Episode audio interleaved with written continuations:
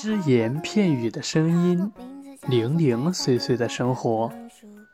大家好，这里是只言片语。今天只言片语想跟大家讲述的主题是烤肉情。我是今天的讲述人小玉。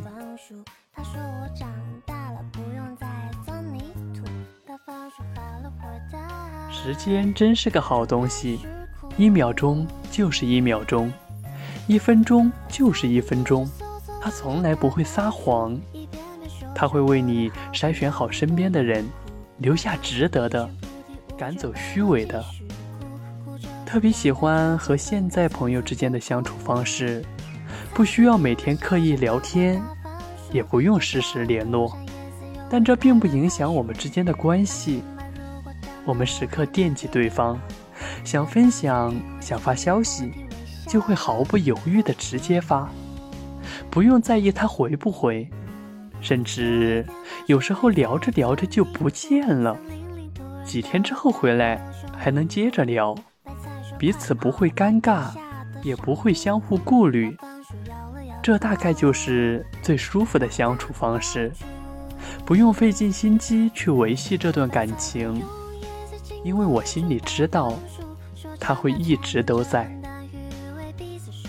有人问，这种关系能长久吗？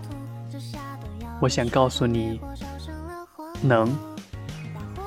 我跟我闺蜜是高中认识的，那时候我们每天都形影不离，只要有她在的地方，必定有我，就连去卫生间都让她陪着一起。到了高三那年，他去上了校外的高考冲刺班，手机也被老师收了，我们也见不到面，所以我们断联了半年。但我们的关系也并没有因为这半年的不联系而生疏。最幸运的是，我和他被同一个学校录取了。报志愿之前，我们一个心想去内地。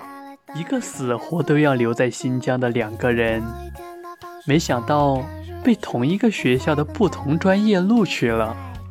更神奇的是，我们俩大学宿舍门牌号都是一样的。虽然说我们大学宿舍楼离得挺近，但几乎不怎么见面，也不经常聊天。我们俩说的最多的就是：“我刚刚去水果店看了今天的荔枝。”挺新鲜，给你买了点儿，你下楼取一下。马上中秋了，我买了月饼，一会儿你下楼，我给你拿点过去。今天我替你尝了尝某某食堂的炒米粉，今天那厨师手艺在线哦，你有时间去吃。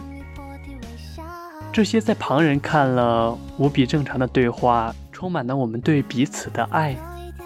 我知道他喜欢吃荔枝。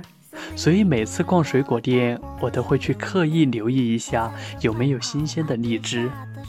正如他知道我爱吃炒米粉一样，他去食堂就会先替我品尝一下今天做的好不好吃。虽然我们不经常联系，但重要的日子都会记得彼此。中秋节他会买月饼送我，儿童节。我也会买零食给这个比我小九个月的小朋友。我们各自忙碌，又互相牵挂。十二月三十一号跨年，他提前两天安排了所有的计划，在当天中午问我：“跨年有约不？今晚一起吃饭啊？”好。可谁能想到，相距不到三公里的我们。已经好久没有见面了，兜兜转转这么长时间，身边的朋友换了一批又一批，上了大学也认识了更多的朋友、室友、同学，可到最后才发现，他在我这儿永远都是第一位，是无可替代的，也只有他是那个一直陪伴在我身边。我给他打电话，他发现我声音不对劲，就立马放下手中的一切事情，跑到我宿舍楼下来找我的人。当我看到他站在雨中的那一刻，我就觉得自己特别幸福。之前受的所有委屈，也觉得就那样了。我们一起吐槽，快乐加倍；一起比惨，痛苦减半。我们见过彼此最狼狈的样子，也一起经历过疯疯癫癫的日子。我抛出去的梗，只有他能一秒接住；我的眼泪，也只有他瞬间就懂。不用开口，一个眼神，我就能知道他想说什么。就算翻出最柔软的肚皮，也不用受到伤害。我的零食可以允许别人吃一口，但你可以全吃。你永远胜过别人，至少在我这里，你是孜然，我是辣子面。只有咱俩一起，才能做出最好吃的烤肉。